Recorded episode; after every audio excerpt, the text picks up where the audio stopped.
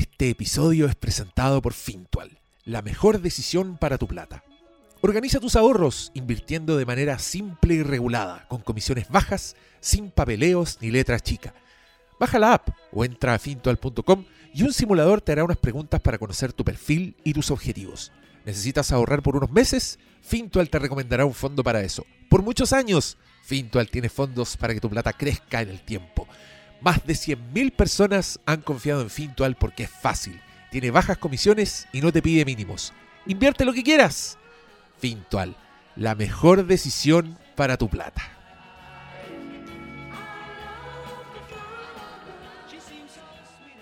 Bienvenidos sean a este post apocalíptico capítulo del Flimcast. Este es un capítulo muy, muy especial.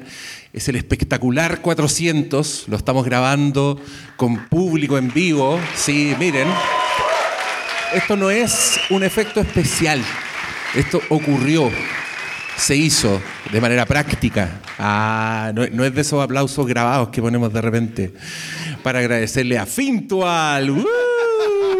Que nos mandaron premios los amigos de Fintual, así que los que participen se van a llevar una bolsita con cosas muy interesantes y sacamos cosas de la bóveda porque es una ocasión especial que también vamos a repartir entre quienes eh, quieran compartir algo. Pero mira, esta, para los que no saben, para los que solo están escuchando este capítulo, estamos en un teatro lleno, sí, lleno, no cabe más gente. Llegó gente a la puerta y dijimos, no, váyanse, no pueden entrar, aléjense. Se demoraron mucho. Y vimos en la mañana Mad Max 2, después vimos Fury Road, hablando encima, así siendo uno irrespetuoso. Sacrílego. Pero creo que adelantamos hartos temas, entonces ahora igual nos podemos lanzar a conversar de estas dos peliculazas que, mire, yo, yo siento que le he hablado caleta. No, no sé si puedo hablar más en verdad, pero obvio que sí. Pero... Corte, seis horas después. Pero, pero creo un poco, me, me siento un poco en mi cumpleaños porque creo que este es el tipo de cosas que a mí me gustaría hacer en mi cumpleaños. Como juntemos en un teatro y veamos estas dos obras maestras una detrás de otra. Porque vaya que pasaron cosas mágicas, no sé si a ustedes les pasó también, pero eh, ten- tener así tan fresquita esta, esta obra, una del año 81, otra del 2015, eh, tener tanta conversación entre medios, lo, que significa esta, esta película, la, la- la que acabamos de ver, y la anterior, que biográficamente yo creo que también la puedo poner como una película, película que uno ve cuando niño, porque yo tenía una tía muy responsable, que me llevaron al videoclub con ella, yo tenía como nueve años, y saqué Mad Max 2, que tenía un perrito en la, en la portada, y tenía dos stickers que llamaron mucho mi atención. Uno decía ciencia ficción y otro decía mayores de 21 años. Yo dije, tía, ¿puedo llevar esta? Y le importaba una raja mi tía. Y aluciné. O sea, eh, creo que es una weá que desde entonces me gustó. No sé si fui consciente así de, oh, la- pero me encantaba. Y, y cada vez que la veo de esas películas que le encuentro algo más, estoy muy admirado de su, de, de su perfección, de su inmortalidad.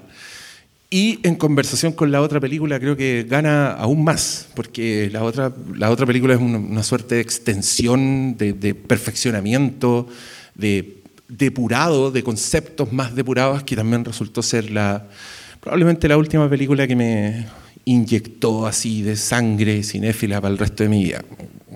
Pues, coronó, bueno, estoy tatuado, todo, no, tengo que contarle a ustedes la importancia de esta película, pero quiero escuchar a, mi, a mis contertulios. ¿Cómo fue? ¿Quién, quién, quién se lanza? Eh, Esto pasa en las grabaciones igual, ¿ah? siempre. Pero lo edita. Sacamos los silencios incómodos. Sí. El, mi viejo, he contado hartas veces en el programa, eh, cambió su vida y la mía cuando se consiguió el segundo VHS. Cuando le sumó al, al equipo JBC que teníamos, de dos cabezales, un Toshiba de cuatro cabezales. Ulala, señor francés. era un tanque. Sí, probable- yo tengo la impresión, cuando mi viejo se muera, yo voy a preguntarle en su lecho de muerte, ¿a qué se dedicaba en paralelo? Porque de repente. ah, con No- no cualquiera tenía dos VHS, No, por eso te digo, por, por eso, con su sueldo normal. cuatro cabezales. De repente aparecían cosas como un Toshiba de cuatro cabezales, que era un señor tanque. O sea, weá, era un camión Mac de los VHS. O sea, weá pesaba 5 kilos. Y era una máquina así. Que tuviera cuatro cabezales significaba que grababa con más fineza y todo lo demás.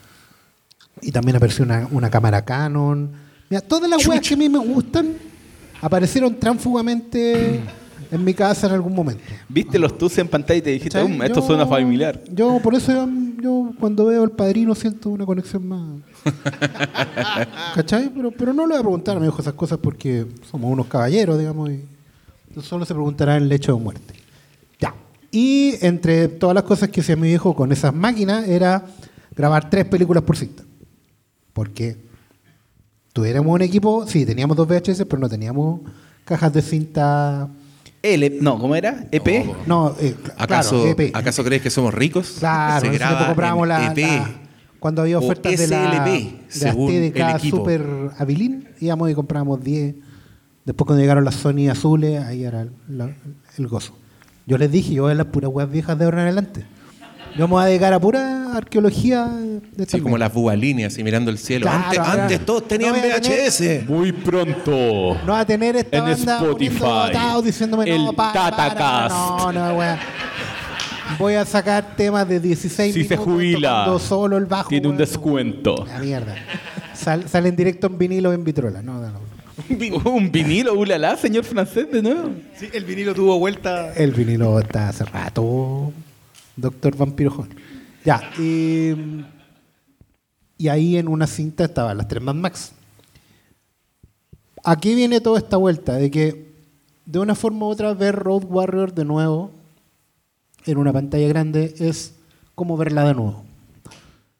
Es una película que en la memoria crece mucho como una película de VHS. O sea, 4 a 3, con colores deslavados, donde probablemente la artesanía lucía aún más por la precariedad. O sea, tiré la talla antes de empezar este programa que El Guerrero del Camino llegó metida entre un montón de películas de bárbaros producidas en Italia a finales de los 70, entre Yor y el gran no sé qué, y Conan el Bárbaro, y Sonia la Roja, que era Conan el Guerrero Rojo, pura mierda, que producía alguna, tenía Luferriño por ahí, pero no, nada importante. Hércules. Y esta Lufa. dónde meterla, porque no, no la iban a meter en ciencia ficción con, eh, eh, con 2001 o con Flash Gordon, ni siquiera. A pesar de que me, me dio mucho gusto recordar que Brian May, el guitarrista de Queen, hace la música en Road Warrior. No, alcance Es de nombre. otro. ¿Ah? Es otro Alcance Brian de May. nombre. ¿De alcance de No, nombre? es el Dr. May. Miren, sonaba muy Flash Gordon la weá.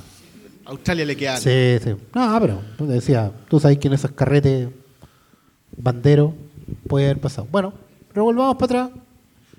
Y es bien impresionante verla en, en- en paralelo con Fury Road, por lo que hablábamos en el audio comentario, ¿no? Que, que uno siente que Fury Road es la evolución, pero no del mismo tema. Esto no es un remake o una reversión del Guerrero del Camino, como mucha gente ochentera suele decir, como pasándole por encima a Fury Road. No, no, ¿para qué? Si ya hizo, con Road Warrior estamos. El tercer acto. No, tampoco. No es el tercer acto del Guerrero del Camino.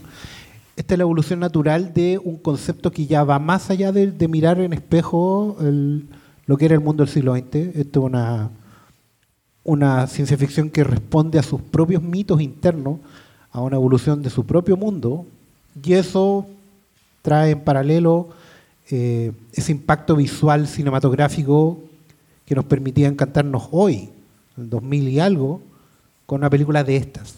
Y poder pasarle por encima con un camión a toda la gente que dice que no tiene guion, básicamente. Y poder tirarle bomba y todo eso. Eh, estoy muy contento de haberla visto por primera vez, por última vez en, este, en esta instancia, porque me recuerda que al final, como puedo haber defendido durante todos los podcasts, el cine igual es un continuo. O sea, vamos encadenando hacia atrás, parándonos en hombros de gigante, descubriendo las cosas que hacía gente 100 años atrás y otros señores las van, las van mejorando. Hemos hablado en el podcast de eh, generaciones de gente que inventó el cine, después gente que trabajó para los estudios construyendo lo que entendemos por cine, y después vino gente que vio cine en el cine para hacer cine, gente que después vio cine en VHS en la casa para hacer cine, y gente que hoy día lo está viendo eh, en, repeticiones de cines de club, internet, etcétera, para poder hacer cine. Y estamos siempre volviendo sobre, sobre el mismo ciclo, pero siempre con algo nuevo, en este caso. Y creo que George Miller es probablemente uno de los que más a flote saca el hecho de pararse sobre hombros de gigantes para seguir elevando la vara. Es bien particular lo que hace George Miller porque tiene el suficiente talento para cumplir con todas las cotas de la industria y de las audiencias que le podrían pedir. Eh, hágase una de terror, hágase una de ciencia ficción, hágase una de etcétera, etcétera, un noir. Pero él ha elegido seguir caminos bien poco convencionales. Uno va a mirar para atrás, porque lamentablemente George Miller ya tiene sus años. Uno va a mirar para atrás y va a decir, bueno, ¿cuántas películas hizo? Eh, ¿Seis? ¿Siete? Comparación con otros que ya llevan 30. Y, uno dice, y, y la, y la filmografía es bien particular, es como bien específica. Es como el universo del camino, ¿cierto? Del Loco Max.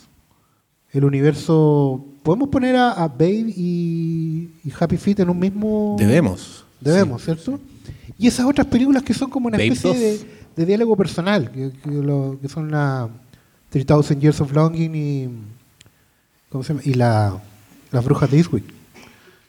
Y, y probablemente el segmento de la película de todo eso. Y, y vamos a decir, bueno, ¿y eso fue? Y, que, y vaya que fue, digamos. O sea, entregarse a un, a un... Porque al final es un sacrificio. Podría haber hecho más películas y tener más rendimiento comercial y haber quedado más en la, en la historia de los premios y de la industria. Pero elige construir películas que finalmente van a empujar a otros. Nos van a empujar a nosotros como audiencia. Nos van a empujar a nosotros como amantes de las películas y de la conversación sobre las películas. Porque nos van a dar, como en 400 programas, constantes argumentos para decir, esto sí. Nosotros ya, sí, muchas veces, todas las veces que dijeron Fury Road en el podcast, bla, bla. Finalmente era por algo, era más allá de la talla. Era porque efectivamente en Fury Road se hizo así, en Fury Road se hizo así, o no se hizo así. Y, y fue nuestro trampolín. Fue la manera en que nosotros pudimos empujarnos y pararnos desde ahí. Esta película tiene los mismos años que el podcast, ¿no? Más o menos. Mm, No. Pero Un poco más joven. estábamos Pero yo me acuerdo que el monólogo es como el número 50 y algo. Claro, o sea, no estamos muy partiendo. Yo entré en el 70, entonces para mí es como muy... Entré yo- en una yo- muy nefasta Fantastic Four. yo me Entonces, acuerdo para que cerrar la- la... No, y para cerrar la idea nomás, y de ahí me voy. Eh, No te vayas. no, no puedo, tengo que recogerla y las ventas. No te vayas. Tengo que cuadrar la caja, weón. O sea, no, no me voy con, con los bolsillos llenos y, y las manos peladas. No. Eh, y finalmente eh, eh, es muy notable cerrar el círculo de esa forma. Es muy notable sentir que, eh, incluso muy modestamente, no, que modeste la chucha. Este podcast creó una comunidad de gente que mañana puede salir a conversar de películas con otros y cuando empiezan con. Wait, quédate. Alto. No es así. pasa esto, pasa esto otro, y fíjate, sentémonos a ver la weá. Por último, que te vaya bonito. Pero la cosa continúa. Y lo mismo que se hace en las películas, se puede hacer en la conversación, se puede hacer en la apreciación de las películas y en el disfrute finalmente. Si al final, cuando otros vean que aquí viene gente y lo pasa tan bien viendo una película que ya vieron, otros no habían visto todas, pero finalmente vinieron porque sabían a lo que venían. Eh, ese saber a lo que venían no es un mero dato que se puede googlear o una mera pestaña así que uno marca así como, ah, sí, ya vi la última de Netflix, porque la tengo que ver, como decíamos nosotros en el programa con el computador en la guata y todo. No, es una experiencia a la que uno va con gusto, va informado, es un visionado responsable. Si algo va a dejar este podcast, que sea el visionado responsable y que ese visionado responsable sea una especie de virus que se contagia, porque efectivamente mejora la experiencia y mejora la vida. Si al final salimos todos contentos, salimos felices de haber visto algo que cambia paradigma, que, que- que, insisto, nos permite pararnos desde ahí hacia arriba, no hacia adelante, hacia arriba, y, y mirar el mundo de otra manera. Y así van a seguir saliendo películas el día de mañana, van a haber 25 que sean todas parejitas y a haber una que no, y nosotros la vamos a reconocer, porque ya tenemos la experiencia de haberla reconocido antes. Así que, ¿qué más feliz que eso? Ah, Por favor.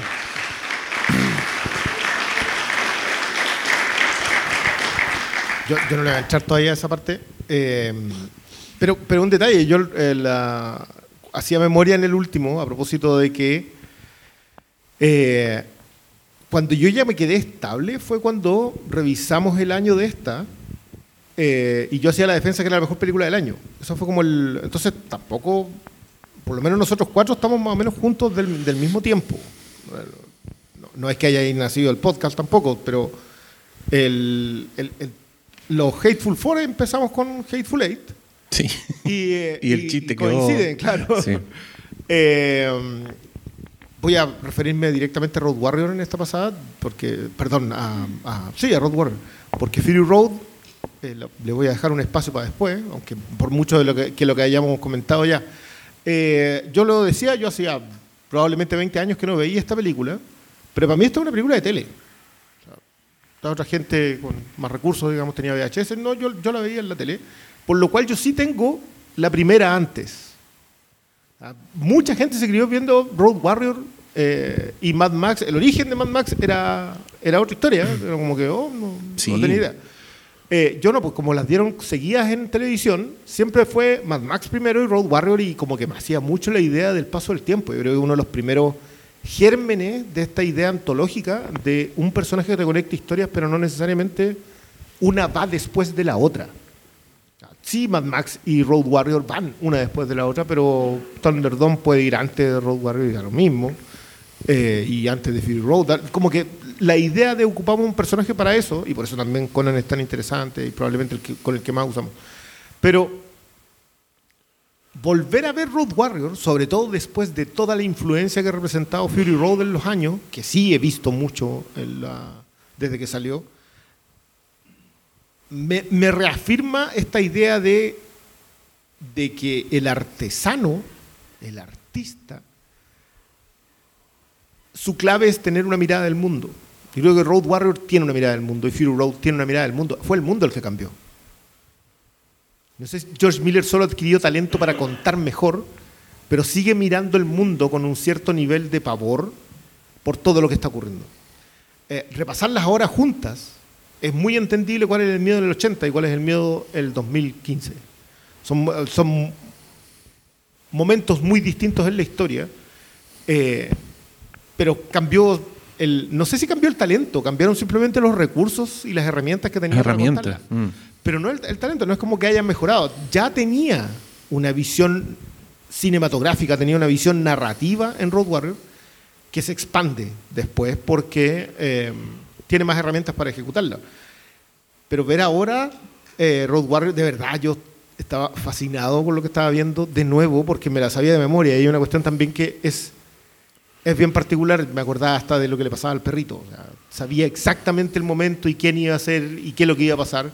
Y cada momento, lo del boomerang. Lo único que no recordaba, por ejemplo, era el intento de violación, que sí debe haber estado cortado en la tele. Puede ser, Eh, sí. Y los paneos electrónicos, como que hay, hay partes que se te pierden porque cuando te los dan en cuatro tercios, hay, hay un pedacito a los costados que se te va. Eh, la explosión de la... No la recordaba así de buena y qué bueno los sonidos, qué, qué bueno verla. Es la primera vez que yo la vi en una pantalla grande. Esta. No sé si ustedes hayan tenido el privilegio antes, pero yo por lo menos esta es la primera vez que la vi en una pantalla grande. Una mezcla con el sonido. No recordaba que en la escena del cartucho, cuando el niño feral va a buscar el cartucho, eh, coloca de sonido un bombeo del corazón. Y viento. ¿Cachai? Esto, Como que la idea del, del silencio y del corazón que te, que te va empujando y que sigues adelante. Todo ese tipo de cosas ahora las pude apreciar como, como no las había apreciado probablemente en todo este tiempo, pero, pero también tiene que ver con que hoy día conozco al artista. Cuando nosotros hablamos del visionado responsable es el sentarte frente a la pantalla eh, a esperar tener una especie de comunicación, a, a- a apreciar lo que alguien te está colocando ahí al frente. Eh, y hoy día eh, tomar estas dos y verlas una seguida después de la otra tiene mucho que ver con eso, tiene mucho que ver con... Hoy conozco a George Miller y puedo ver las distintas sensibilidades y el uso de las herramientas que tenía en 1981. Y, y es muy satisfactorio. Creo que es raro porque ninguna de las películas es realmente satisfactoria en el sentido del- de, de que tú termines con un héroe No hay un final feliz en ninguna de las dos. O sea, sí, pero no para el protagonista. Eh, y creo que a pesar de ello, o con ello, son muy satisfactorias en cuanto a la construcción del personaje ambas. Pero Road Warrior se sigue, sigo teniéndole en el corazoncito porque, de nuevo, insisto en lo impresionante que es repasarla y sentirla igual de viva y sentirte exactamente en el mismo lugar que cuando la viste por primera vez. Estas son solo grandes películas las que logran eso y creo que hoy día tuvimos la, la suerte, el privilegio de poder verla probablemente como tenía que ser, así como con una, con una buena cantidad de gente y mirando unos subtítulos hispanos que nos sacaron más de una risa. Zorrones, zorros. Bastante hecho zorro. Y apreciando todo lo que es la construcción cinematográfica, a mí hasta el día de hoy me sorprende lo que hicieron con Road Warrior en términos de acción, de que en esos años hayan decidido, ¿sabes qué? Démosles, tiremos, estos dobles de acción en, en máquina y, si se mueren, puta, dieron la vida por este arte. Yo creo que ver eso se acrecienta obviamente en pantalla grande. Yo solo la había visto en la tele esta película, o sea, Roto Warrior. Y, y hasta el día de hoy se acrecienta la experiencia de ver en pantalla algo que tú lo sentís. Es, es muy raro describir eso de, de sentir cómo se hizo una película. Yo creo que George Miller y todo su equipo, si al final el cine es un trabajo colaborativo, lo que logran con esa película a la hora de plasmar esta vorágine de, de supervivencia en pantalla eh, es algo que hasta el día de hoy a mí me parece eh, no solo destacable, sino que para que se te caiga la tarasca de impresión con alguna de las secuencias. Creo que la forma de construir a, Max, que es un... No sé si califica como humano, es como un... Es algo demasiado eh, primigenio en términos de, de- del tipo de sentimientos que que te transmiten. Y creo que eso también se refleja en que cada película de Mad Max funciona como que alguien te está contando la historia de, Max, que él es una leyenda y que en la 2 obviamente termina con eso, pero también sucede en la 3, cuando está con los cabros chicos y ellos logran encontrar su paraíso. Y a, grandes rasgos la 4 también funciona como la historia que te está contando otro de este guerrero del camino que se transforma en una leyenda. Pero siguiendo lo, lo que conversábamos durante la función, que era que esta película dicen que no tiene guion, que es muy simple, eh, la construcción de mundo, cómo cada detalle está pensado para construirte a, no solo a Max, sino a todo este mundo post-apocalíptico, desde, no sé, el cinturón de castidad a los elementos, los pequeños detalles que tiene cada auto, yo creo que es, eso es parte de esta experiencia de sentir una película, y creo que eh, George Miller con estas dos obras, eh, porque uno suele saltarse la tercera, pero yo a mí igual me gusta eh, el, más allá de la cúpula del trueno. eh, son películas que se sienten, las veis en pantalla y apreciáis las locuras que hacen. Si, obviamente en, en Fury Road se, uno destaca el tiro las secuencias más llamativas, la estuvimos comentando, la de las pérdidas cuando están moviendo, pero creo que hay pequeños momentos cuando Diego dice, no te podéis creer cómo hicieron, no entiendo, no sé cómo hicieron esta secuencia. Para mí de repente no solo la secuencia, la película completa cómo lograron. Obviamente Fury Road tuvo un problema de producción en donde se demoraron mucho en tiempo en hacerla, tuvieron miles de problemas, no solo les cortaron la plata, sino que les pasaron cosas de la naturaleza. Decir, eh, loco, el destino te está diciendo que no la hagas, pero creo que en pantalla tú al final termináis solamente agradeciendo lo que está muy bien craneado. No es como, oh, esto le salió de suerte, de chiriping, ¿no? Loco, literalmente tú sentí que dieron la vida por esta película. Y, y creo que por eso es un inmortal. Es algo que no que tú lo veís y no se te vuelve a olvidar y, y constantemente te dan ganas de revisitarlo. Para mí, haberla visto ahora eh, me generó el mismo tipo de entusiasmo que me generó como la primera vez. Es algo que no, no te suele suceder con las, con las películas que te repetís mucho que, oye, ya voy a repetírmela y podéis empezar, no sé, pescar el celular o hacer otras cosas. Para mí también me quedé un poco callado ya hacia el final después de las estrellas jugadoras porque esta película me eh, te transporta al relato y cinematográficamente te genera cosas que a ti como espectador te, te lleva literalmente al Valhalla, weón. Para mí, Mad Max Fury Road eh, es estar en, en el Valhalla cinematográfico porque no solo en términos visuales, a mí me encanta la construcción de mundo que hacen, eh, las actuaciones, que generalmente no son las que tienen eh, mayor conversación, para mí me encantan todas las actuaciones, desde los villanos. Eh, Immortan Joe es un ser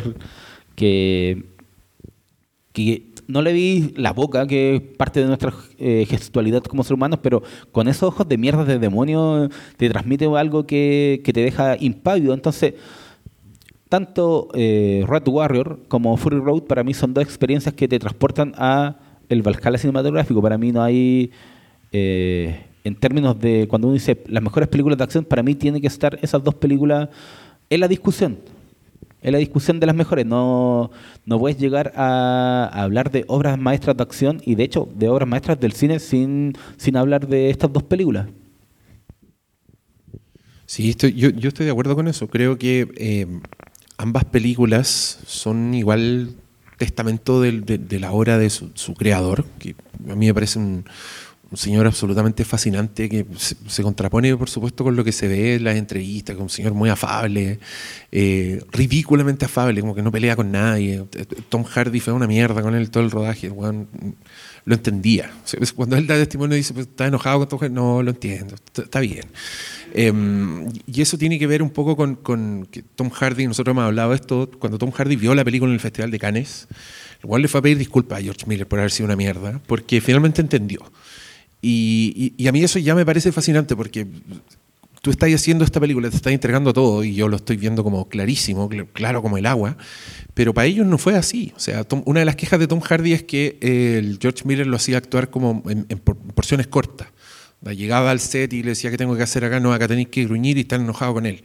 Y Tom Hardy, que es más actor, que los actores suelen ser así, como que quieren entender el todo, de dónde viene el personaje, para dónde vaya. Al parecer George Miller era muy, no, vos te de allá para allá, y entonces el weón ya empezó como a no colaborar, o empezó a ser exagerado, eso también dice el testimonio, como que George Miller le daba una indicación y el weón hacía como planos que parecía que estaba weyando, así como que exageraba mucho, sobreactuaba, y yo creo que hay retazos de eso en, en la película. Tú- hay planos donde se nota que el Tom Hardy está pasado, está abriendo mucho los ojos, em, y, y- y todo eso fue muy difícil, pero este señor tiene como el temple para tenerlos a todos controlados, para tener un, un ejército de weones básicamente trabajando para él.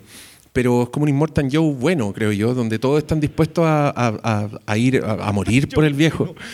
Pero sin, sin mantener como esta, esta calidad de persona, esta calidad de, de cineasta y calidad de humano, creo yo también. A mí eso me pasa mucho con las películas de George Miller. Creo que las cosas que él dice del mundo son weas muy ricas y son de alguien sabio. Entonces, eh, todas sus películas tienen la figura de un sabio, de alguien que, eh, ya sea con literatura, como con buenos textos, que ve el mundo de cierta manera, que describe el mundo. Eh, y, y no me cuesta ver a George Miller como el genio, el genio de la última película que hizo, como este señor que está permanentemente fascinado con las historias, con todo lo que pasa, con, con la condición humana y, y que le incluye en todo aspecto. O sea, incluye, incluye el amor, incluye la, la- la filosofía, qué pensamos, dónde, dónde estamos parados. eh, do- Y- dónde apuntar y también es muy inteligente al, al escoger su- sus colaboradores. Esa también me parece muy fascinante. George Miller es alguien que, eh, ponte tú, va, cu- cuando decidieron hacer Road Warrior, el loco recorrió Australia buscando gente que tuneara autos. Porque quería hacer eso, quería autos que tuvieran historia, que tuvieran personalidad y que le han dicho a estos señores que están soldando, así como que llegó un van a hacer una película, y, todos se suben a este carro sin, sin tener experiencia en, cinematográfica, los actores también. Hay historias que son fascinantes de, de la 1 incluso, que es como la, la más pobre, donde Hugh, que es el mismo actor, el mismo actor que hace Immortan Joe, es Toe Cutter, es el malo de la, de- de la 1, y, este señor se engrupió completamente y se fue con su pandilla a recorrer Australia en moto, en, en las motos que le hicieron para la película.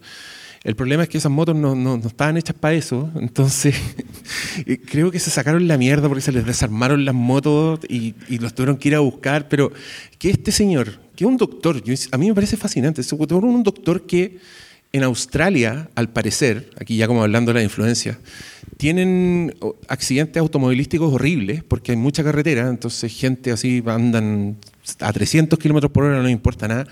Y él como doctor le tocó ver gente, le llevaban gente después de un accidente automovilístico y como que esta violencia, esta weá en los cuerpos, lo, lo hizo empezar a pensar en un futuro ultraviolento, ¿cachai? Donde, donde la vida no vale nada, que gira en torno a los autos. Me, encanta que la geografía australiana como que sea un factor del, proceso creativo, de cómo llegáis a esto, porque se nota en, la película. Y, este bueno empieza como a formar este mundo que igual es medio inventado. O sea, George Miller inventa un poco la idea de post-apocalipsis que todos tenemos hoy día. Hay un par de referencias antes, hay una película A Boy and His Dog, por ejemplo, con una película de culto que también es como posta, pero este señor ya le metió tanta hueá que sale con esto único.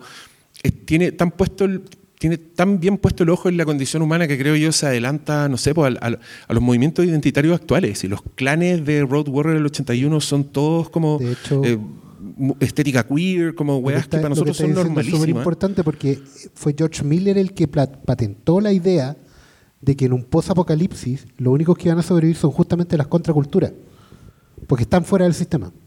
¿cachai? Todos los demás nos vamos a ir a la mierda, excepto las contraculturas que van a haber un espacio donde reina el caos, digamos, y van a poder adaptarse mejor que los que están dentro del sistema.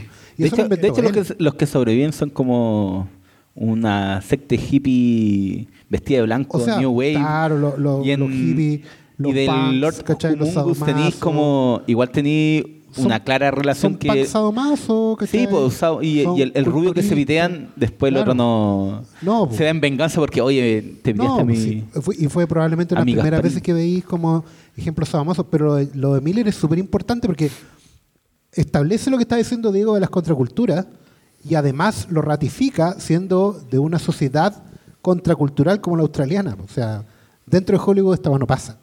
O sea, habría tenido algún maestro típico como gurú de la, de la, de la tribu, pero no, po, aquí no hay gurú, aquí lo que hay básicamente es gente adaptada dentro o desde las contraculturas. Y eso lo inventó John Miller, no estaba en ningún cómic, no estaban, había pinceladas muy breves de obras previas, pero es Miller el que lo pone en pantalla y lo, lo establece para siempre. Es que, a propósito de, la- de la- de las contraculturas, yo creo que lo que hace básicamente es ir a la tribu. Es un, es un... ¿Apagaste tu micrófono? o? No se aprendió, es que estoy muy Ah. bajito yo, al parecer era como el micrófono del malo. Pero no importa, voy, voy a tratar de hablar un poquito más fuerte. Eh, lo que hacen en la, lo que hace Miller es decir, las tribus de hoy básicamente siguen siendo reminiscencias de nuestra cultura como humanidad. Nuestra cultura como humanidad es encontrar nuestras propias tribus. Y te quedas ahí.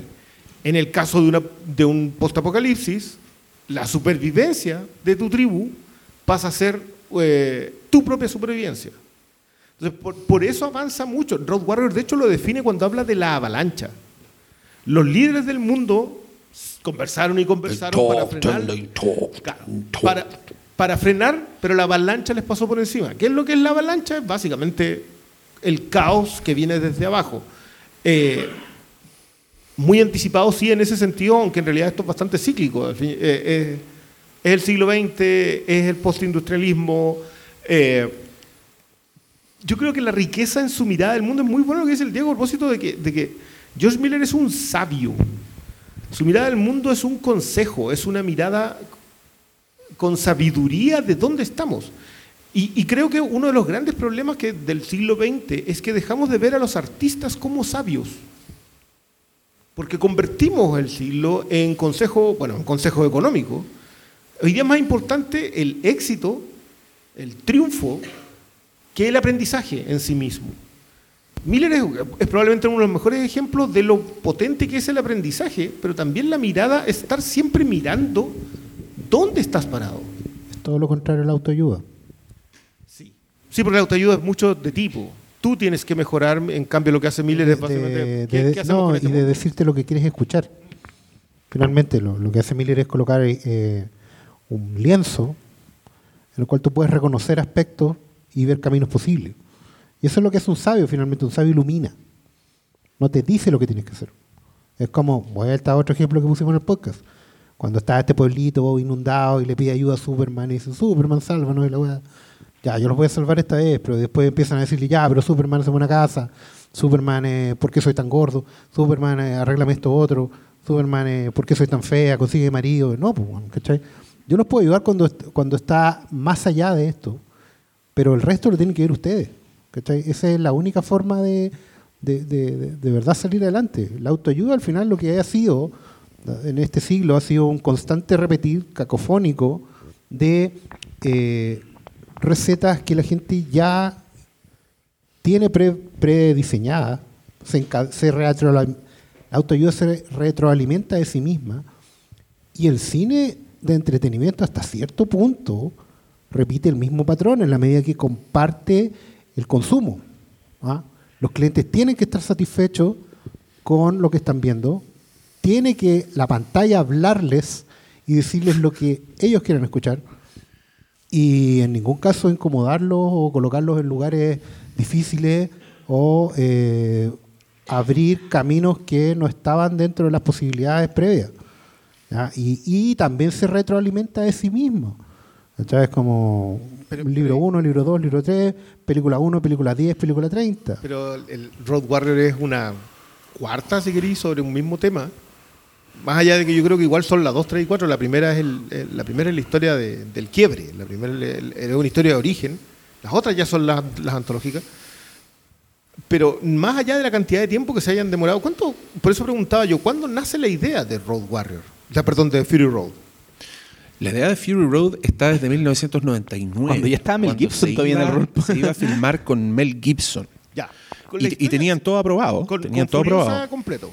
Sí, pero Sí. pasaron las Torres Gemelas y se les cayó el proyecto. Ya. Onda, um, Pero, obviamente, pero el- esto, son 20, 20 años. Digamos que son 20 años, son 15 años hasta que la película se concreta. En esos 15 años, el mundo empieza a fijar su atención sobre un fenómeno mundial, sobre un fenómeno de la sociedad occidental. Y Miller ya tenía esa idea pues lista para ponerla en pantalla. Sí, señor. O sea, yo, yo lo he dicho más de una ocasión, este para mí es un manifiesto feminista. Hay una mirada sobre que los hombres son who kill the world. O sea, esa, esa bóveda en donde él guarda sus tesoros es lo más explícito. Eso es mi propiedad. Y cuando tú miráis eso y pensáis que eso iba a exponerse en pantalla el año 2000, tenéis que empezar a pensar en que probablemente George Miller es más un sabio que un artista. A mí me gusta Sí. mucho ese análisis. Y hay, hay un detalle súper lindo que me acabo de acordar, pero que mm, la, la ausencia de Mel Gibson significó un cambio muy importante para la historia de Mad Max Fury Road. Y eso fue el final. Porque, en- como en ese libro cuentan, en el final original, cuando Mad Max era Mel Gibson, o sea, era un Mad Max más viejo, que ya había pasado por todo como con directa continuidad, el one se quedaba en la citadela.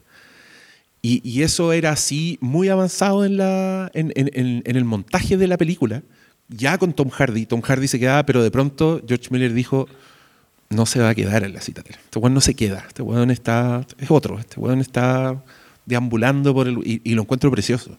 Wanderer. Porque, mm, porque claro, pues este, este Mad Max no, no- no se ha ganado un final como, como este otro, que, que ya lo recorrió todo. Y también piensen que Mel Gibson estaba igual en, su, en sus 45, o sea, igual iba a ser un héroe de acción mayorcito para lo que, para lo que era en ese momento. ¿cachai? Ya, Hoy ya 45 Creo que, están empezando. creo que el- el- sí, pero pensemos, bueno, Pulp Fiction, John Travolta volvió a la- después de fracasar en su carrera, fue su gran retorno en la madurez. Tenía 40 años, weón.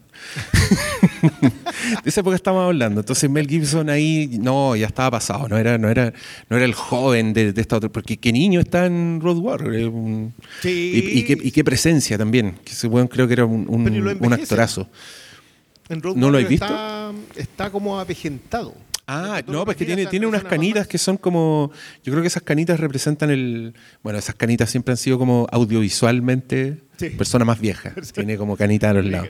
Es que- y-. Pero yo creo que también van, van por justificar un poco, así, mínimamente el salto temporal. Pues si, si tú veis en tú veis Mad Max 1, el, el mundo existe, el mundo no, no está tan cagado, pero de, de aquí a otro supone que. O sea, todavía existe la ley.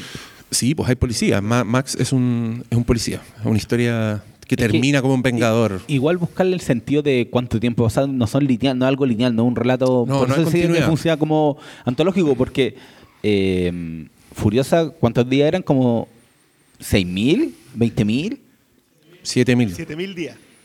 ¿cachai? Entonces era más de 10 años y, Ese número es bíblico. y un- Pero- es un número, pero claro, pues, pero ella supuestamente cuando ya está con las Bubalini, Ya había sucedido el... ¿Cuánto tiempo ha pasado? ¿Cuántos años tiene Max, cachai? Entonces no hay que buscarle eh, algo lineal, una explicación de, bueno, la 1 sucede cinco años después del apocalipsis. No, ¿cachai? Algo más eh, mucho más amplio que no, no requiere Pero de entre la 1 y la respuesta. 2, sí, po. entre la 1 y la Ah, 2 sí, pues, la uno y hay la una línea clara. Pero igual es súper el cambio entre la 1 y la 2. Sí, po. ¿Cachai? Sí, aparte que el Eh, apocalipsis debe haber sido en 1976. pues. Claro, y, Y y- ya, y- ya estamos en el mundo. y en la de 3 ya eh, es como si hubieran incluso. pasado 100 años, pero no. po. Que a mí me encanta porque cuando veis como esas imágenes de archivo de Road Warrior, de los políticos y, la- y las revueltas en la calle, son es como de los años 50, así, son autos súper viejos. O sea, es Pero- que si, si te hace lo- cuando hace lo mismo en Fury Road, eh, no necesita tampoco explicártelo tanto porque tú estás No, siempre en eso. El mundo Sí. está siempre en esa en ese momento en donde por algo se va a acabar. A mí, a mí me gusta mucho la comparación de, de las Mad Max con la trilogía del hombre sin nombre. Que es otro weón que es el mismo, el mismo personaje, se supone, no es el mismo, pero que deambula y se mete en conflictos que no son de él, eh, logra encontrarle un, un propósito a su existencia, con di- di- distintos grados de nobleza, con mucho, mucha cinematografía entre medio un poco diálogo y siempre como un desprecio por la vida humana, pues que es un poco el motor de la weá, como mm, lo, son- son muy- es muy comparable el viejo este con, con- con el post-apocalipsis en, en ese sentido. Casi todos caminan más o menos ahí mismo. pues. El- sí, Bueno, Carpenter también hizo, lo mismo. O sea, son como que. El escape de Nueva York. eh, claro. Sí, o sea, señor. se- eh, es- tienen demasiada coincidencia por el, Es que por el son- lugar salvaje. Claro, porque son mundos que están por conquistar, pues son mundos nuevos. A Brave New World. Claro, que, yo creo que lo- la gracia en el post-apocalipsis eh, y que les da también tanta libertad a los cineastas cuando, cuando tienen compromiso de mirada, que, que por lo tanto igual es algo que discrepa un poco contigo con respecto a que esta se basa en su propio mundo. Yo creo que Road, eh, Fury Road no pierde la mirada de este mundo. Es, es bien brutal con lo que te está diciendo. La- la- este postu- el postulado feminista del 2000 hubiese sido probablemente no apreciado. ¿ah? Yo, yo creo igual no Sí, fue po. mal estrenado el 2015. No, en ese pero de- a lo que voy yo. Recibió harto amor. Recalco esa idea porque a propósito de eso, es que me interesa recalcar esa idea para marcar la diferencia. Porque hubiera sido súper fácil construirla a partir de las necesidades del mundo de hoy. Y lo que hace es nacer de su propio universo sin perder la mirada del mundo, como decís tú. Es que, que a lo mejor es, una, es, un instrumento muy bien enterrado en la tierra que lo va girando Claro, para darle pero, una pero otra no mirada. está cumpliendo cuota. No, no, no. no, ¿Cachai? no, No, pero es que hay que decirlo porque ya pasaron 5 o 7 años y ahora alguien se puede enfrentar a esta película y les va a pasar a ustedes que la van a tener que defender. Nos pasó a decir, nosotros. y esta weá no, cumple cuota. No está colocando un discurso Sucedió para estar en onda y o ser parte de una película del Me Too y toda la cuestión. Lo cual tampoco es que esté mal. Pero esta película ya orgánicamente responde a una lógica. De hecho, si analizamos en comparación con lo que acabamos de ver, en Road Warrior las mujeres están completamente anuladas. Creo que la primer- una de las primeras mujeres que aparece es violada y asesinada sin nombre ni rostro. El resto son todas instrumentales, pero tú puedes intuir que en esa sociedad, en ese mundo, las mujeres están empezando a acumular, obviamente, eh, eh, carga, y eso va de alguna manera a terminar eh, cristalizando en una tribu propia, en una sociedad. Incluso la propiedad de Morton Joe. O sea, un personaje completamente distinto como Capitán Giro, cuando ve a una rubiecita jovencita, ¿qué es lo que más echa de menos? ¿Qué es lo, por cómo se la engrupe? Hay una necesidad de también agarrarle, llevármela y Yo- salir de acá. Igual en Road Warrior está el, o sea, en- claro, en Road Warrior está el germen. Sí, Te o muestra- sea, igual hay una guerrera. todo. En- Te muestra en la chica Warrior esta hay una- que ya es una guerrera. Sí. De hecho, me da Está el mucha germen de lata. todo y yo, yo estoy convencido lata. que hay- podéis hacer paralelos entre, entre todos los personajes. Claro, y me está dando Cumplen lata. las mismas funciones dramáticas. Me está dando lata no tener a Thunderdome entre medio, porque sé que con todos sus fallos Sí. tiene que haber un puente Sí, orgánico entre y, estas y, y el puente está porque en Thunderdome introduce como esta idea de la sociedad. Y la Tina Turner, como que tiene una sociedad funcionando porque tiene una fuente de energía propia. Y, y esa sociedad está fragmentada porque se, están lo- los que, bueno, literal sacan como gases del- de, de la caca de los chanchos. Entonces pues, está- metano. tienen como un mundo abajo Sí. que son los que están en la mierda, literal. Y los de arriba, y esa weá ya se está empezando a quebrar. Se está empezando a porque, fracturar. porque en- Tina Turner no tiene la devoción religiosa que tiene Morton Joe. No, po. Pero No, sí igual- tiene, pero sí no, tiene, pero el, ya. tiene el Coliseo Romano, Claro, tiene el distractor del pueblo, que es el Thunderdome. No, sí, esa, esa wea es súper buena. 88. 86, Ya, 88. pues, de- de- igual una Pero también, no, y, y va en términos temáticos, Del- del porque... entretenimiento. No, pero en términos temáticos, porque en, en Road to Warrior el, el camión lo que lleva es benzina. Pero en, en vi. Road es la leche de las madres, ¿cachai? Entonces hay obviamente un juego temático también por lo que representa Immortan John con el tema de la esposa, con el tema de su casta de, de cabros chicos No, dedicado los a... ¿Cachai? Pero creo que aún así eh, veis los lazos de, de- de mundo entre Road Warrior, entre lo que después es Beyond Thunderdome, entre lo que es eh, Full Road, y sin tener que explicarte cuánto tiempo ha pasado, porque al final eso no, No, no, no, no, no, no, no- sí, no- no es lo importante, ¿cachai? No, sí, Pero veis cómo se construye el, el post-apocalismo entre las tres películas. El loco Max es una constante, una fuerza natural. Claro. Sí. Él- él No, no importa cuántos años tenga. Sí, y, y lo que él quiere decir, y, y- y yo sí encuentro bonito cómo ha mutado el, el post-apocalipsis, porque yo te diría que incluso Thunderdome, Thunderdome es, es más esperanzadora con toda esta weá de los niños, que son como los nuevos, que hay como toda una generación de niños que viven solos, pero que esos niños en el mundo de Fury Road, weón, Y que literal viven en un serían paraíso. comida, serían comida o estarían ahí pelados rezándole a Immortan Joe. Y Fury Road en vez de col- coloca su esperanza en la reconstrucción del mundo, pero tenéis que quebrar una estructura. O sea, por algo también se muere el banquero, se muere el de las armas y se muere Immortan Joe. ¿cachai? Si no rompes esa estructura es imposible que logres empezar de nuevo. No está- nadie dice que esa empezada de nuevo vaya a resultar bien. Que creo que eso- esa es una de las otras cosas. Si No están regalando los recursos así irresponsablemente. Ah, no, va- vamos a terminar igual de mal, sobre todo el oro del mundo. Pero siento yo que, que el ir cambiando el eje, que eso es lo, lo tan bello al final de que el Loco Max exista, es para contar historias con una cantidad de elementos análogos, porque esto es lo otro, Mm. nosotros podemos hablar temáticamente mucho rato de las cuatro mandas. Pero llega un momento que te tenéis que enfrentar a lo que se hizo en pantalla y es de no creerlo. O sea, Road Warrior yo la miraba hoy día y decía, esta gente corrió riesgos vitales muchas veces, muchas veces. Miraba la explosión de la granja y a todo esto adoré los sonidos porque ahora sentí, yo no sé si en el soni- el- fue una inserción de sonido o se siente cuando colocaron la cámara, pero hay momentos en que sientes metralla pasar cerca. Sí. ¿Cachai? Como que sientes que cayó un pedacito de metal cerca y alguien, alguien se dio dos pasitos para atrás por si acaso. No, y, y- y esa explosión fue medio un cagazo. Fue como fue, fue mucho más intensa de lo que pensaban que iba a ser. Claramente. Y, y alertaron no sé a quién, como que habían avisado en un radio que iba a haber esa explosión, pero la weá llegó más lejos y alertas que va la cagada. No, los weones locos están haciendo películas en el desierto. ¿Qué- qué- Que qué- 40 años más unos chilenos así se van a juntar en un teatro y le van a tirar flores a la weá. Sí, y, y- y que no queda otra que tirar flores. Yo, yo insisto con lo de Australia. Creo que hay, hay, una, hay una puntualización en una sociedad que crece aislada, que crece... Australia es, un- es un- es una sociedad completamente construida de inmigración que se juntó. Quizás también la lectura de las tribus... Era una cárcel, weón. Era una cárcel. No, y mira, hay otras... El origen de Australia es bien brutal dentro de la sociedad australiana se entiende la mirada del, del- del mundo aislado. Nosotros estamos acá, si llegamos a la costa hay sol y playa. Nosotros estamos acá, en alguna parte esto es verde. O sea, de hecho, en, en- en Fury Road, lo único verde que vemos lo vemos en la meseta arriba con, la, con los cultivos, versus en Road Warrior, que todavía vemos Sí, lugares donde pudo haber pasado un canguro. De hecho, se ve un canguro. No, ahí. sí, tú, tú puedes pensar en la relación con la fauna de, de Road Warrior y te das cuenta que es distinta. O sea, hablan de comerse a la serpiente, pero existe.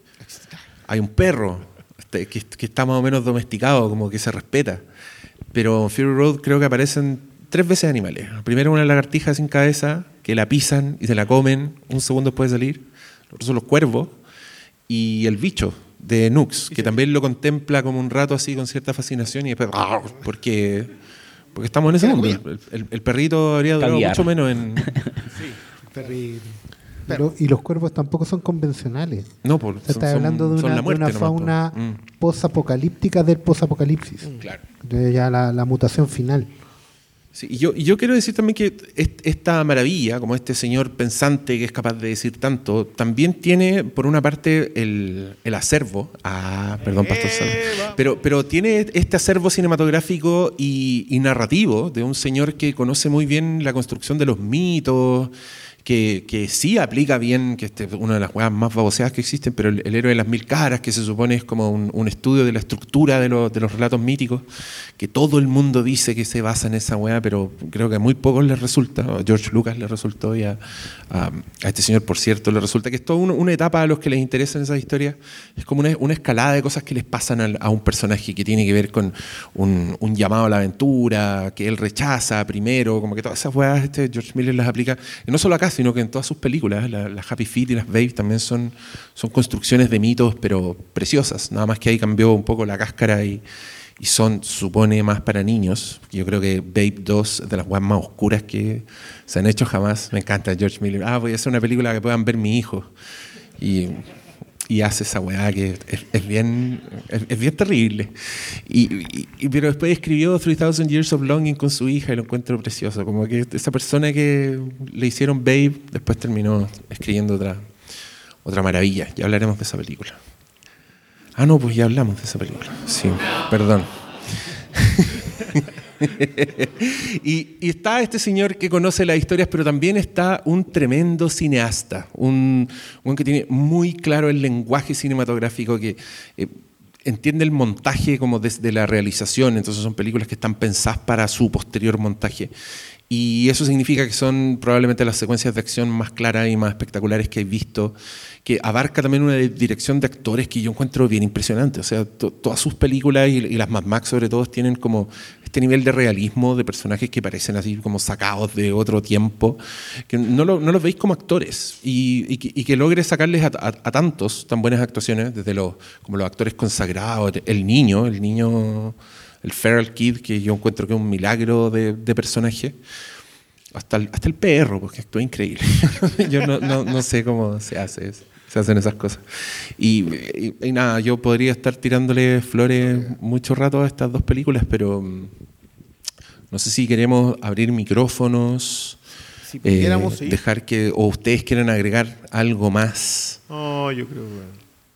Es que, es que es como una conversación continua, creo yo. como Es que, tenemos ese- que- eso- eh, mira, yo lo dije en, en esa ocasión, eh, yo, para mí el cine siempre ha sido acción. La, la- la forma de filmar, lo- le- contar una historia siempre es un recurso de accionar el movimiento. Li- Literalmente el cine es poner imágenes en movimiento. Eh, siento que se le falta que utilizar el concepto, ah, no, esta es una película de acción, se ha ido perdiendo lo importante que es en el tiempo Se minimiza igual de se, mi- repente. y se minimiza. Creo que, creo que en general utilizar conceptos de encasillar en género lo que hace es quitarle un poco el peso a la misma película. Mm. Esta es una gran película. Y yo olvidar un poco que el, es el- no y el propio origen del cine viene de eso, que un tren que se acercaba y la gente salía corriendo, ¿cachai? Eh, Es movimiento, es exactamente. movimiento. Acción es movimiento. Mm. Si lo que pasa es que en la medida que la acción era una magia, era un truco mágico, el truco se ha ido explicando en los años y se ha ido incluso estandarizando de mala manera. Yo no, no tengo problemas con el CGI digital. O sea, Lo, lo que se ha ido perdiendo es el prestigio, la, la- la capacidad de engrupir a la audiencia con que creas algo que no está ahí. Es que o, en- o en este caso, con que sigas creyendo imposible algo que sí pasa. es que en tiempos ¿Cachai? donde Como la llegada del tren a la estación. No, pero es que es en, en esa misma idea, en tiempos en donde todo es posible, podéis crear planetas con vida, lo que podéis hacer lo que tú queráis. Un planeta con la cara de Kurt Russell. Claro, de hecho, podía hacer lo que es lo que se te pare en la raja, pero eh, se pierde, eh, por un lado, el manejo narrativo de ese movimiento que tenéis que crear, más allá de que puede ser ya un, un efecto mejor o peor, pero el sentimiento de sorprender a la audiencia, en términos no, no solo de, de qué es lo que vas a mostrar, sino que cómo lo vas a mostrar. Y creo que estas dos películas te sorprenden continuamente por cómo te están presentando secuencias que, volviendo a lo que había dicho antes, que las sentís, ¿cachai? Y eso no es fácil, no, no cualquiera te lo puede hacer. Y muchos millones podrá tener Toreto, pero creo que en todas las franquicias la habrán logrado dos veces Habrá- Habrán logrado una secuencia. Una secuencia, Una eso, secuencia. una secuencia con juega, una, dos. Y dice, oye, sí, sé que esta les quedó buena. Brasil, la secuencia, ya, esa hueá quedó buena, ¿cachai? Pero el, el generar que a ti como audiencia se te caiga la mandíbula es, es propio de buenos directores. Mi, mi teoría es que, eh, mi postulado en realidad, es que lo que pasa con George Miller es que es alguien que considera cada uno de los elementos que pone en pantalla un elemento. Claro, nos asombramos de una buena actuación, pero la buena actuación igual está dada por cómo lo pone en pantalla. Creo que, claro, cuando vemos retazos del Tom Hardy payaseando, es porque él lo consideraba un elemento. Ah, perfecto, puedo sacar de aquí Exacto. un 1.7 segundos y me sirve para lo que estoy contando. Y, y el, y el muchacho este que se está tirando en una pértiga en llama también me sirve y empieza a armar y construir todo en, en su cabeza. Por eso uno lo considera al final tan brillante y te pasa con, con un puñado de directores y directoras que dices, ya, eso, eso de ahí está pensado en una cabeza antes. Por eso yo igual entiendo a Tom Hardy. De loco yo no tenía idea que estaba haciendo esta obra de arte. Te entiendo, yo, yo puedo entender eso, porque además no lo viste en ninguna parte antes. La única persona que lo había visto era George Miller en su cabeza y después nos la entregó a todos. Eso, eso y considerar cada uno de, los, de, la- de lo que- de las cosas que está haciendo un elemento, puedo entender por qué son tantos años muchas veces y por eso se enriquece también en tantos años y por eso también son tan inolvidables.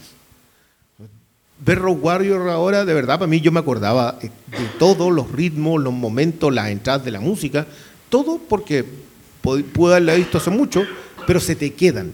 Son indelebles las películas cuando están construidas con ese nivel de precisión. Eh, y también podría estar muchas horas hablando de esto, así que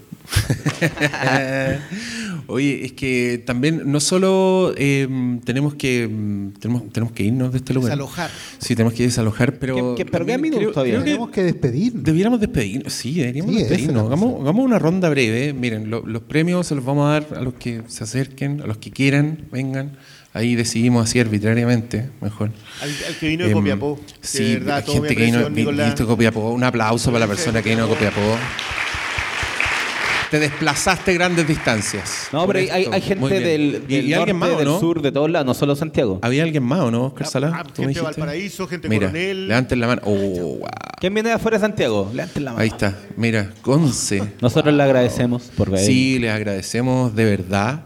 Que hayan Eh, ocupado un fin de semana largo para, Sí. para esto, igual no es De fácil. hecho, por eso lo elegimos. Puta la venir a weá. estas regiones. ¿Habrán venido Comic Con también? ¿Ah? ¿Habrán venido Comic Con también? No. Mataron dos pájaros de un tiro. a Mira, da lo, mismo, wea. da lo mismo. Sí, mataron dos pájaros de un tiro y nosotros éramos uno de esos pájaros. Yo estoy muy contento. No, porque aquí hay buen olor. Allá en la Comic Con no. Ya, desp- despídanse ustedes uno por uno y vamos a despedir al final. Eh, ya voy a abrir yo. po.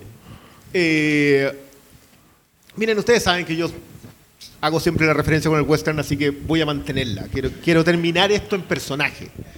Eh, para mí el 2022 igual ha sido un año bien de darse cuenta que, de darme cuenta que mis ideas son minoría. No ha sido grato enfrentarme a esa realidad, pero ha sido inevitable. Y eh, cuando fue pasando todo este proceso dije, para mí también igual es natural. Yo soy un gran admirador del western crepuscular, creo que es muy malentendido. Creo que la gente piensa que el western crepuscular es simplemente vaqueros viejos. Y tiene más que ver con la obsolescencia, tiene más que ver con sentir que tu mirada del mundo ya no va con el mundo. Y ahí tienes opciones, todas válidas.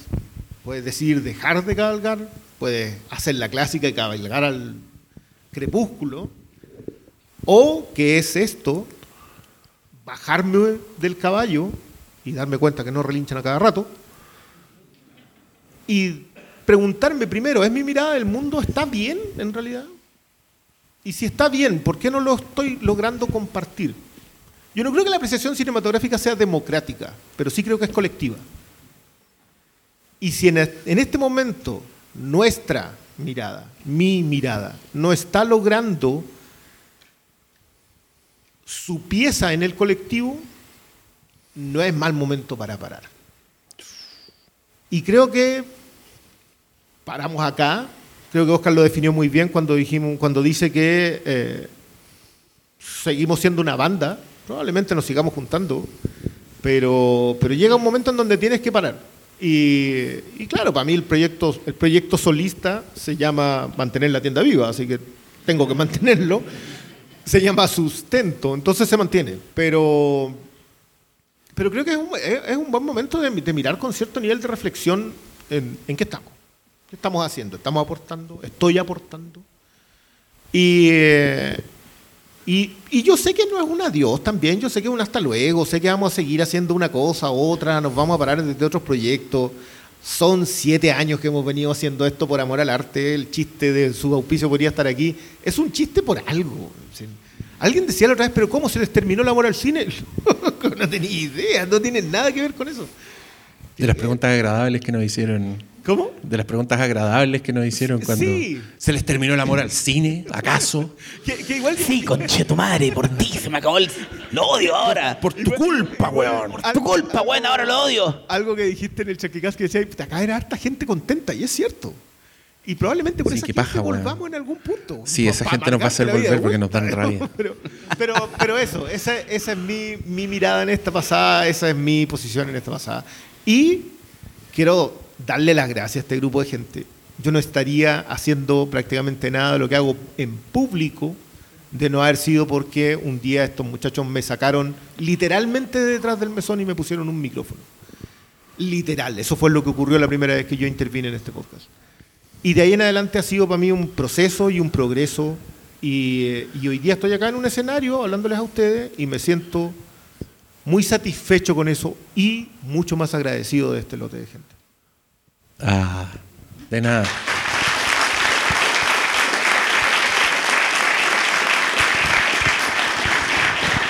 Ya, i- igual hay que decir que no, no fue tanto que le pusimos el micrófono que nosotros estábamos hablando y atrás se escuchaba. "Oye, pero esa weá no, no, no". Y, y ahí, llegué- y ahí llegué yo como el Black Panther y le dije, denle a este hombre un micrófono. ya, Oscar. romantizado. Vamos, vamos, Oscar. Claro, no, brevemente, eh, ya tiré el discurso delante. Siempre voy a estar atrás, en, en volver atrás. Am, también creo, soy el optimista en esta pasada.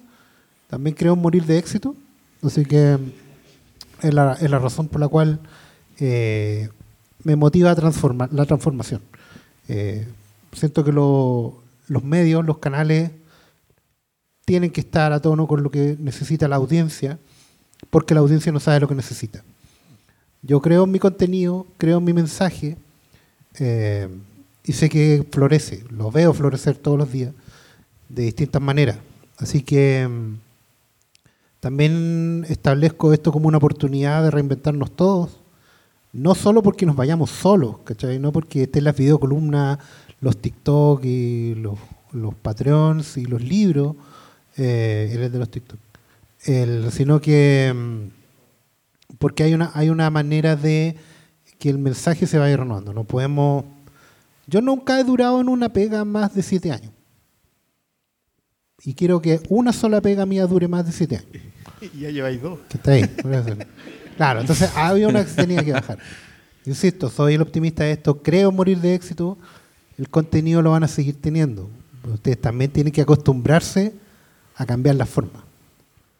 Porque llega un momento en que uno mira para adelante y para atrás y ve que queda menos para adelante que lo que hay para atrás.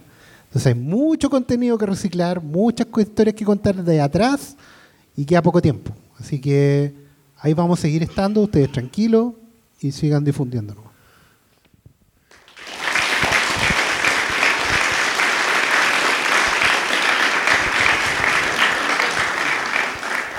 Bueno, yo quiero aprovechar, les quiero anunciar mi nuevo podcast, Los años dorados del tío Cesarito. Oh. Película woke. Qué huevo. ¿Apagaste el micrófono? Ahí sí. Ahí sí. Ya, ahí sí. Creo que eso nunca lo había hecho. No había apagado el micrófono hablando. Siempre Eh, no, pero hablando en serio, eh, para mí eh, esto no es pega, weón. Juntarme con ustedes siempre fue... eh, si no hay paga, pues bueno, no que no hay paga, pega. po, weón. No hay paga, no hay paga.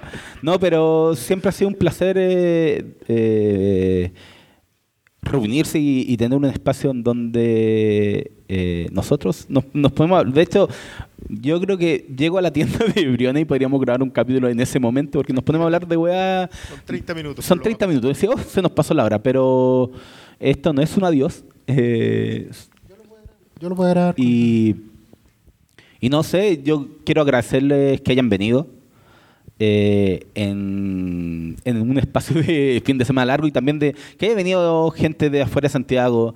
Eh, yo sé que está el reclamo constante. ¿Cuándo hay regiones? Eh, yo lo voy a decir nomás. Quizás Pronto. se viene algo. Quizás se viene algo, pero eh, esto no es un adiós y, y yo solo les puedo decir buenos días y si no los veo, buenas tardes y buenas noches. Otra deuda.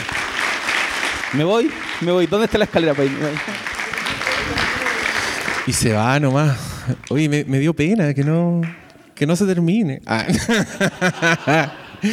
no, pero sí, yo, yo, yo me, voy a, me voy a sumar nomás. Yo, est- esto partió porque a mí me gustaba mucho escuchar podcast eh, y encontrar que no había ninguno que me, dejara contento, que, que tuviera el tono que a mí me gustaba, porque o eran muy serios o eran pura chacota. Y yo decía, ¿por qué no puede haber un punto intermedio?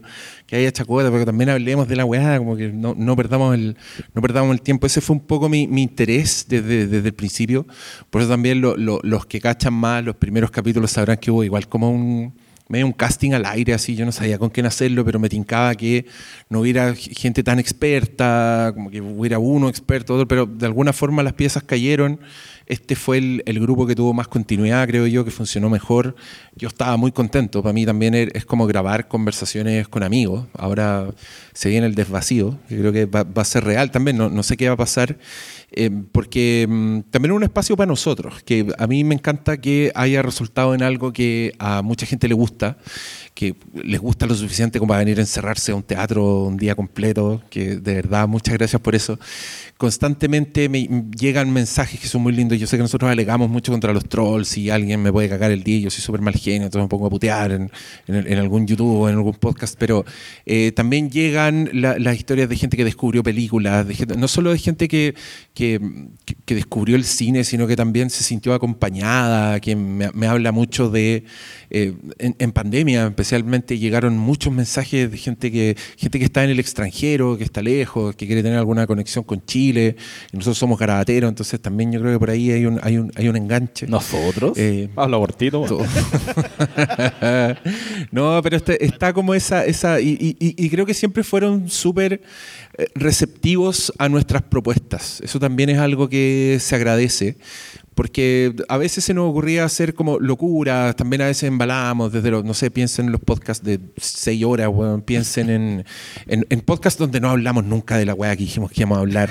Y, y- todas esas cosas siempre, siempre creo que cayeron, no, no, no, no se fueron a saco roto, alguien supo apreciarlas, eh, al- alguien lo valoró.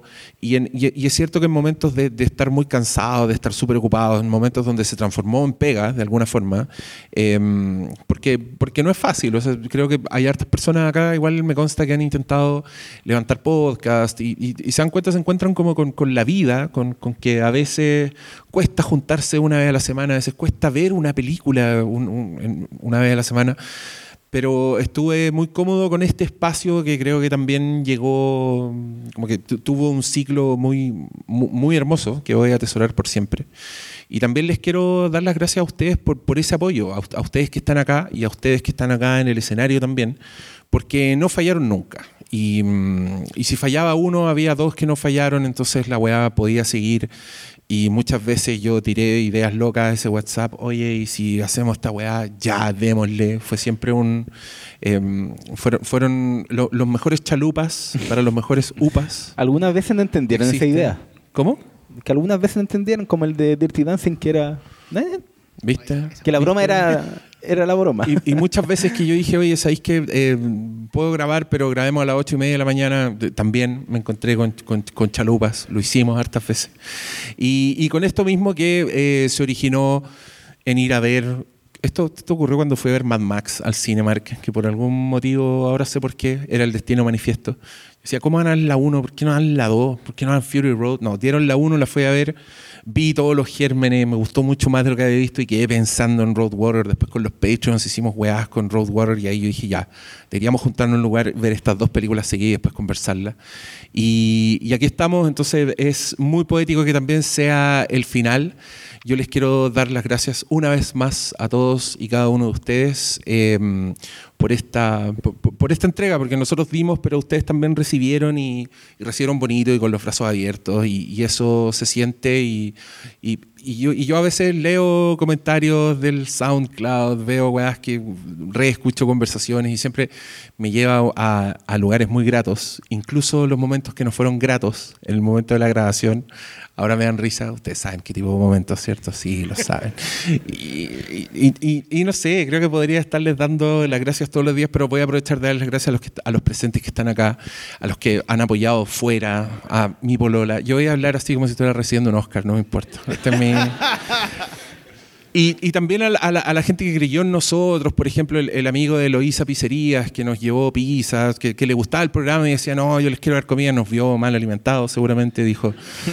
Nos regaló una, una- unas delicias. La primera vez que llegó a mi casa no lo podía creer, llegó con Manolo. 200 mil weas. Eh, ahora ese negocio no existe, le dimos mucha suerte, lamentablemente fue eso no terminó bien, pero sí es muy lindo ese gesto. Eh, me gusta, no sé, incluso que ahora último eh, eh, Fintual apareciera est- est- esta plataforma que es para inversión y que yo también lo encontré bueno, también les quiero contar, aquí estamos transparentando. Eh, nos ofrecieron cosas como de, de juego, como estos casinos online y dijimos que no porque tenemos integridad.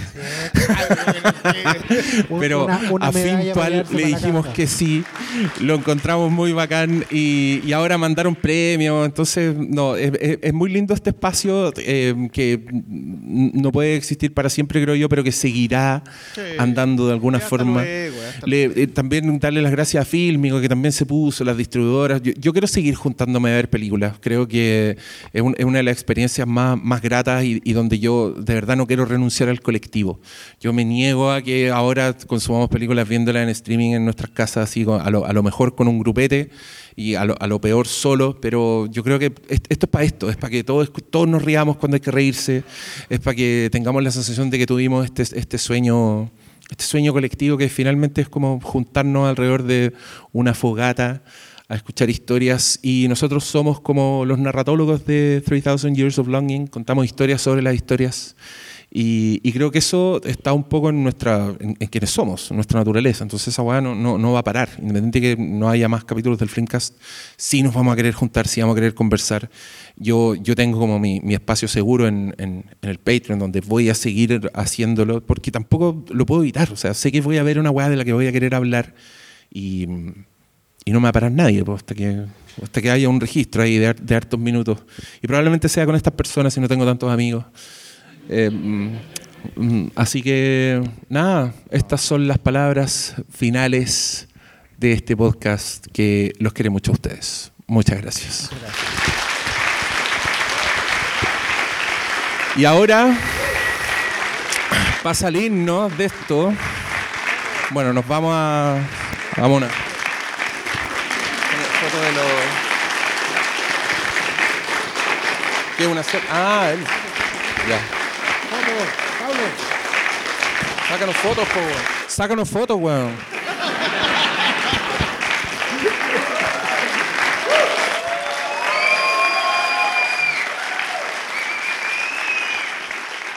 Ay, qué lindo.